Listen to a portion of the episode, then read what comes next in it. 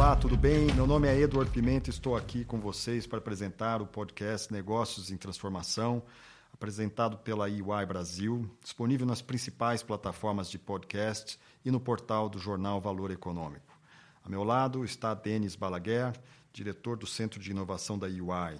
Vamos conversar com ele sobre inovação. Para acompanhar esse papo, contamos também com a presença de Miguel Pinto, líder de estratégia e inovação para o Brasil. Eles vão nos ajudar a entender esse fenômeno. É, vamos começar pelo começo. Você arriscaria uma definição do que é inovação? Acho que essa é uma pergunta super legal, porque inovação é um tema ultra na moda, todo mundo fala de inovação e tem uma série de mitos sobre o que é inovação, o que não é, e muita gente até confunde muito inovação com invenção. Então, acho que é legal começar justamente por essa definição, porque a inovação é a combinação de fatores de uma maneira nova ou de fatores, sejam eles tecnológicos, sejam de negócio, que uma empresa faz para produzir um melhor resultado. Seja aumentando sua produtividade, seja criando novos mercados através da criação de novos produtos ou captura de novos clientes. Então, a inovação é isso. É uma maneira nova de combinar os fatores para atingir impacto, que esse ponto é muito relevante. Inovação sem impacto não é inovação. E aqui, quando a gente fala até do, do contexto da pesquisa, acho que a gente tem um, um, um ponto a mais no entendimento que a inovação nesse aspecto da transformação digital, ela trata de um caráter até mais profundo, porque a inovação que responde a essa transformação digital não é aquela inovação da melhoria incremental. É uma inovação com uma ambição diferente, uma, uma inovação com a ambição de transformar o negócio. Então, aqui é muito mais uma inovação no sentido de se reinventar utilizando as novas mídias tecnológicas. A tecnologia está migrando do analógico para o digital em sentido bem lato. É realmente se reinventar utilizando isso. É, a gente usa muita analogia do que aconteceu há 150 anos atrás, porque a gente está vivendo um momento desse que eu costumo dizer é muito singular, né? Então, o que a gente está vivendo hoje é equivalente ao que foi com a introdução da eletricidade há, há 140 anos atrás, 150 anos atrás. Agora, com a tecnologia digital. Nenhuma empresa sobreviveu utilizando vapor. Então, o desafio é hoje é esse: como é que eu me reinvento completamente utilizando uma base tecnológica absolutamente distinta? É, isso a gente até já vinha falando, né? Quer dizer, é, é, indústrias inteiras foram praticamente reformatadas por causa do impacto da, da tecnologia é, e muito poucas, de fato, é, conseguiram entender a velocidade com que isso aconteceria. É, pensando nisso e, e, tendo como base também a experiência que você tem ao olhar para as, para as empresas brasileiras, qual é a importância do, do líder é, nessa, nessa transformação? Porque é, muitas vezes a, a, inovação nasce de silos, né, de, de, pequenas áreas de inovação. Outras vezes você tem um líder que está 100% comprometido em, em, em, de fato, transformar o negócio. Então, queria que você falasse um pouco sobre o papel da liderança nisso. Esse é um ponto super importante. Inovação, ela naturalmente já é um mandato da liderança.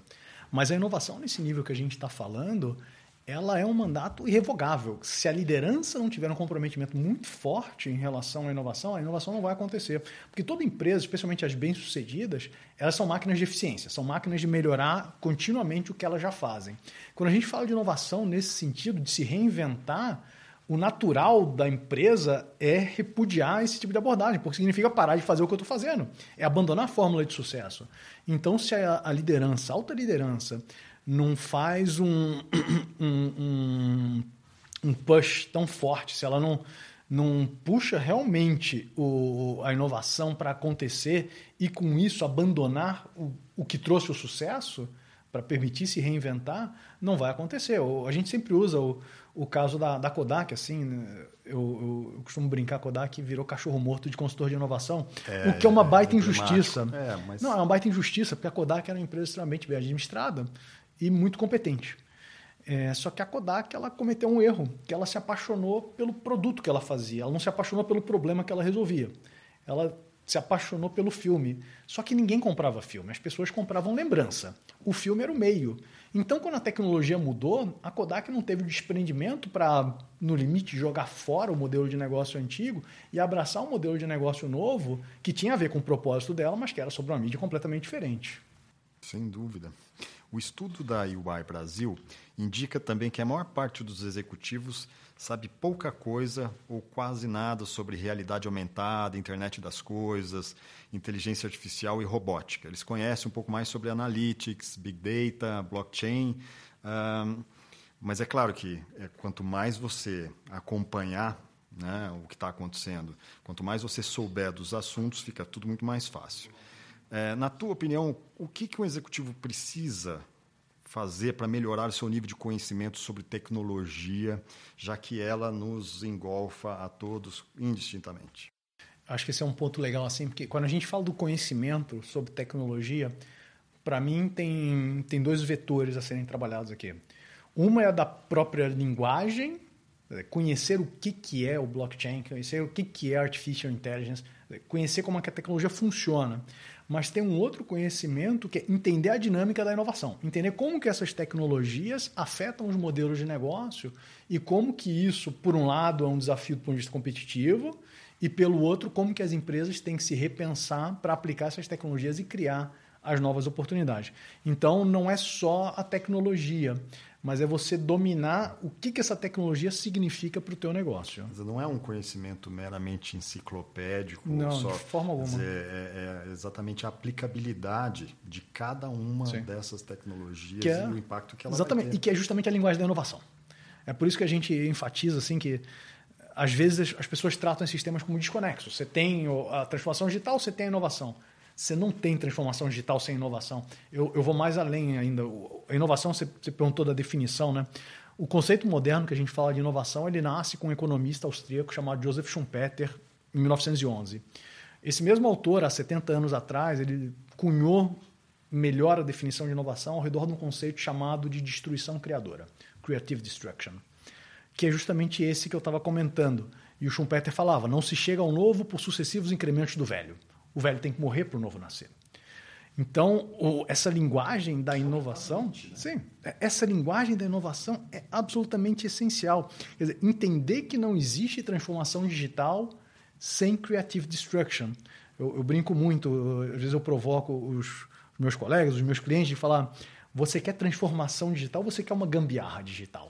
Você está querendo fazer uma pequena melhoria digital no mundo analógico ou você está realmente transformando seu DNA para ser digital? Porque esse é o desafio. Tem empresas que ficam depois ali eh, sendo imoladas em praça pública por erros históricos que cometem, em vez de pensar claramente é, na inovação como uma finalidade, ficam trazendo penduricalhos, pequenos incrementos né, que simplesmente protelam né, o problema. Né? E, Ou pior, torna cada vez mais a empresa eficiente num modelo de negócio que não existe, que está morrendo. Não, nenhuma empresa sobreviveu melhorando incrementalmente o motor a vapor dela. Sem dúvida. Não é por aí. É, pensando na empresa como um organismo, você tem pessoas.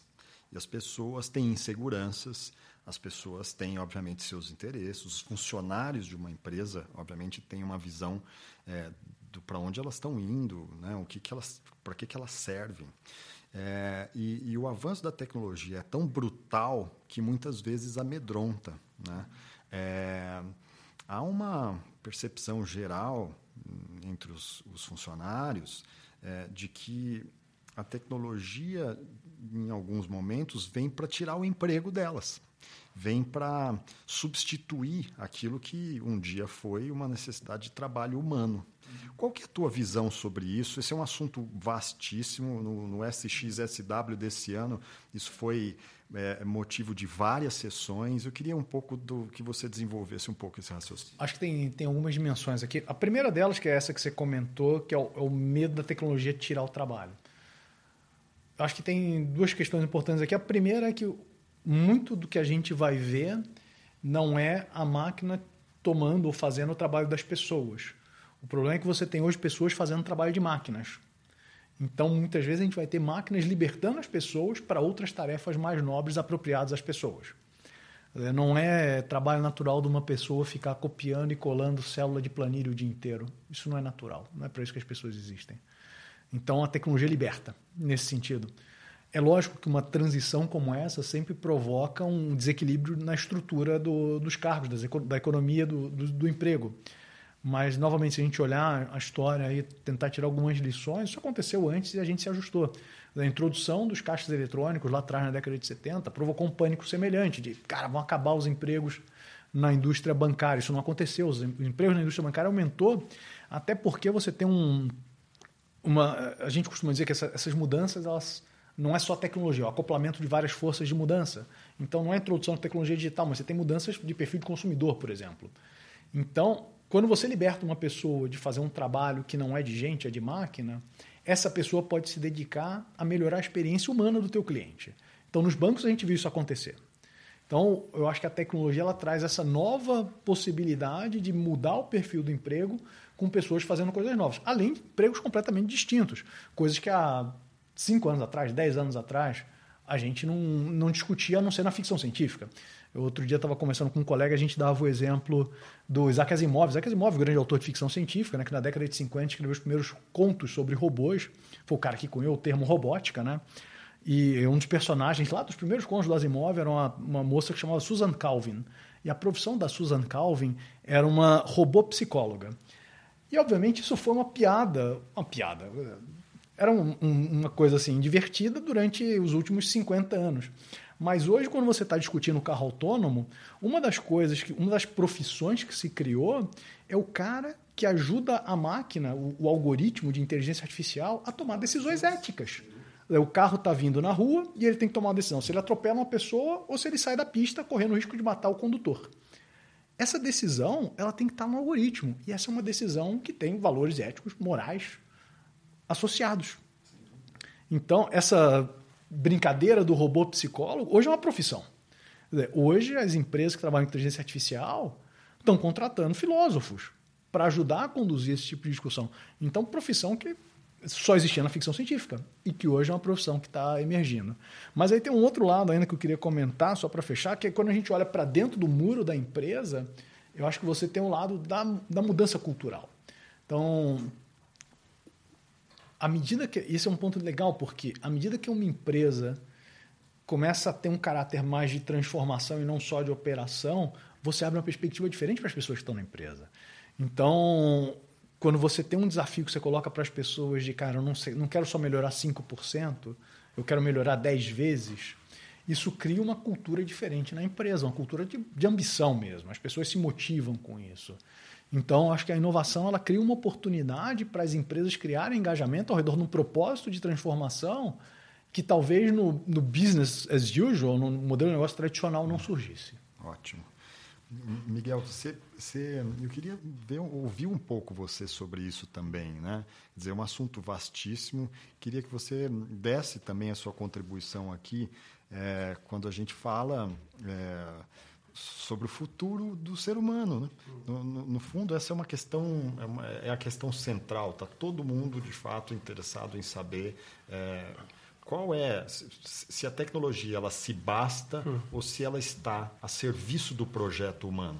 Certo. E há um ponto que o, que o Denis coloca há pouco e que eu acho que é muito relevante, é quando, quando a gente olha a transformação e a inovação muitas vezes se olha primeiro a tecnologia. Todo mundo começa por olhar a tecnologia, e você há pouco também referia o blockchain, o analytics, etc. Mas eu acho que o grande desafio em algo que o, que o Denis comentava há pouco é que a, a tecnologia é uma ferramenta que, que, que, deve ajudar a essa transformação.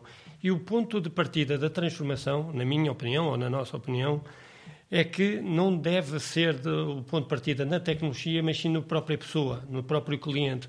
E te, para trazer um exemplo real que nós estamos assistindo, nós temos visto uh, transformações enormes uh, na Internet of Things, que vocês falávamos há pouco, e uma das coisas que vemos é que das soluções ou das tecnologias que estão sendo utilizadas na Internet of Things, por exemplo, o RFID.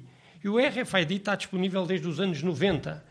E, portanto, eu acho que o grande desafio eh, e como vocês falavam muito bem há pouco, e que a organização tem que fazer e as lideranças têm que fazer, é não é o que é que a tecnologia pode fazer para transformar a organização, mas é quais são os desafios de negócio que, que a organização tem que, que resolver para entregar necessidades que existam do cliente. A tecnologia e a inovação, na minha opinião, deverão ser apenas as ferramentas que deverão ser utilizadas para, para essa transformação. E há outro ponto um, que, que, que, o Denis e vocês tocavam há pouco, que eu acho bastante relevante, é uh, essa transformação uh, terá que partir das lideranças, como se falava há pouco. E porquê? Porque, na minha opinião, um, a inovação é um pouquinho bipolar, isto é, porque ela tem que ser top-down, tem que vir de cima, para que possa ser bottom-up, que, que toda a organização se mobilize nessa transformação. Porque, de facto, quando nós falamos de inovação, e como o Denis e bem comentava há pouco, nós não estamos falando de uma inovação incremental, de fazer melhor o que já fazemos hoje. Nós estamos falando de uma inovação que obriga as organizações a repensar as regras do jogo e a reinventar novos modelos de negócio que, que permitam, como falávamos há pouco, destruir o, os modelos de, de, negócio atuais e, com isso, progredir e avançar e criar valor para, os, para, para diferentes atores, quer sejam os atores internos, para a própria empresa, mas essencialmente também para o cliente final. Ótimo. Eu, eu vou aproveitar esse fórum aqui, porque não é sempre que você está com com dois caras que estão em contato com as maiores empresas brasileiras, exatamente no momento em que elas estão pensando no maior desafio, que é inovar, é, para levantar uma questão que, para mim, também é, é, é essencial. É, o pensamento inovador nasce, muito provavelmente, de equipes que pensam de maneira diversa. Né? Cada vez mais se tem a noção, e hoje você já tem inclusive dados e pesquisas mostrando, que os grandes casos de inovação nascem em ambientes em que você tem diversidade de pensamento. E diversidade de pensamento passa por ter representatividade também, né? É, pensando aí em perfis é, de, de, pessoas que moram nos grandes centros, que moram em centros menores, pessoas que têm histórias de vida diferentes, que têm posições é, sociais diferentes. É, eu queria que vocês desenvolvessem um pouco essa ideia de que as empresas que estão na vanguarda da inovação estão cada vez mais é, trazendo para os seus quadros gente que pensa diferente. Sem dúvida, sim. O, a diversidade ela é faz parte do conceito de inovação. Quando eu defino inovação como uma combinação de novos fatores ou uma nova forma de combinação de fatores que eu já, já tenho, isso implica em diversidade por essência. Então, você ter perspectivas distintas. Primeiro, você quando você tem perspectivas distintas, você naturalmente já fomenta uma cultura de dissenso, uma cultura de questionar. Porque quando é muito uniforme, é natural que não haja questionamento. Então, se você tem uma cultura diversa, você já tem uma cultura natural de questionar. Isso já é super essencial, super importante para a inovação. E o segundo ponto, que era um pouco disso que você comentava, que é da gente trazer perspectivas, que inclusive é da perspectiva do usuário. O Miguel colocou isso muito bem. A gente tem que colocar o, a pessoa que vai usar o nosso, o nosso produto, porque qualquer empresa só existe enquanto ela presta um serviço relevante. Se ela deixa de prestar um serviço relevante, a empresa não tem mais razão de existir. E ela vai ser relevante sempre na perspectiva do usuário, do cliente, que está na ponta. Então, se você tem uma diversidade dentro da empresa, você tem um maior potencial de capturar essa diversidade do mundo que você está entregando às suas inovações. E se me permitem até complementar, há um, o, o Denis falava há pouco de alguns mitos que, que existem à volta da inovação. E, e, e olhando as eh, empresas brasileiras e outras empresas em outras geografias, existe um mito, muitas vezes, que a inovação virá de um departamento específico. Quando você vai uma empresa mais tecnológica, não, é a turma do R&D ou do P&D que vem a inovação. O Consumer Products, não, a inovação está com a turma do marketing. E, de facto, a inovação só vai acontecer de uma forma uh, sistematizada e continuada se a organização for capaz de engajar toda a organização. Isto é, desde o marketing, a vendas, a operações, e mais, eh, eh, não só engajar toda a organização, e daí a importância de ter os diferentes perfis, os diferentes backgrounds que, que vocês falavam há pouco, mas também a capacidade de engajar agentes externos como os parceiros, os fornecedores, as universidades. Porquê? Porque há um ponto importante, outro mito, que é nós acreditarmos, enquanto organização, que vamos ter todas as respostas dentro de casa, que nós conseguimos fazer a inovação dentro da organização. Por exemplo, o Denis, responsável da, da, da inovação pela UI, não é, não é possível pensar que a inovação virá do, do time do Denis. Não será o time do Denis que irá produzir a inovação. Só quando ele conseguir engajar e mobilizar não só toda a organização, mas todos os agentes que estão em torno da, da UI, é que nós conseguiremos exatamente a avançar nesse, nesse sentido de transformar e engajar a organização num, num futuro diferente. Ah, isso é perfeito, porque não é assim, me dá meia dúzia de inovação aqui, né, e tal, não, esse é um valor, um valor que tem que estar tá absolutamente né, espraiado ali dentro da organização. É, você está no podcast Negócios em Transformação. Estou com o Denis Balaguer, diretor do Centro de Inovação da UI, e com o Miguel Pinto, líder de estratégia e inovação para o Brasil. É, a conversa está boa, já começamos a entender mais ou menos o que é esse assunto, né? inovação, seus impactos né? no futuro das empresas, de todos os setores. É, mas é, como é que você, empresário, como é que você, gestor, vai fazer para implantar, para colocar isso dentro da sua empresa, fazer isso acontecer na prática, né? É, essa é uma pergunta que ainda precisa res ser respondida, mas isso nós vamos descobrir no próximo episódio né, dessa série. Continue com a gente.